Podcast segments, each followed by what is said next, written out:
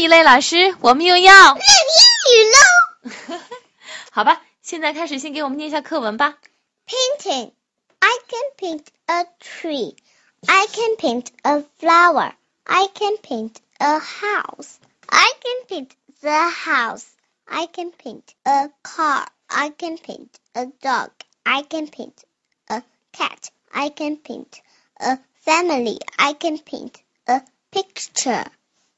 嗯，以类老师，你念的可真好。嗯、现在你能给我们解释一下好吗？好，painting 画画，I can paint a tree，我能画一棵树；I can paint a flower，我能画一一朵花儿；I can paint the house，我能画一座房子。这个用色用啊来干什么来着？这就是定冠词，那个不定冠词。尽管是什么意思啊？定冠词就是指特定的一个东西，特定的一朵特定花是什，么一朵花呢就是这朵花也可以，那朵花也可以，反正就是一朵花。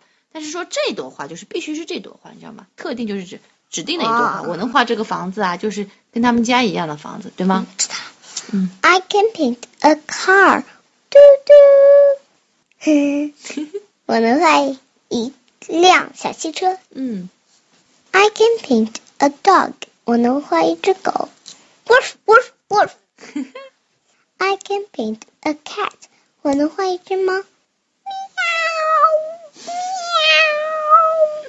喵喵。下一句， I can paint a family，我能画一个家庭。嗯 I can paint a picture，嗯我能画一幅画。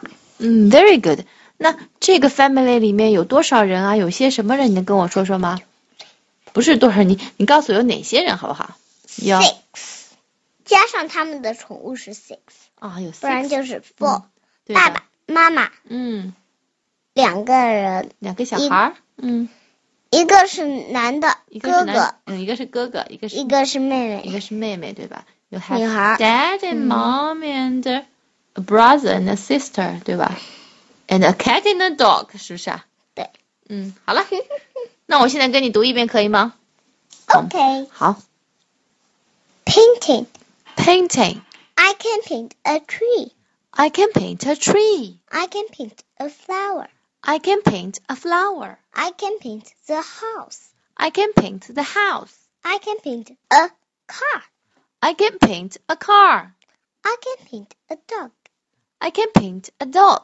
I can paint a cat. I can paint a cat. I can paint a family. I can paint a family. I can paint a picture. I can paint a picture. See? And bye bye!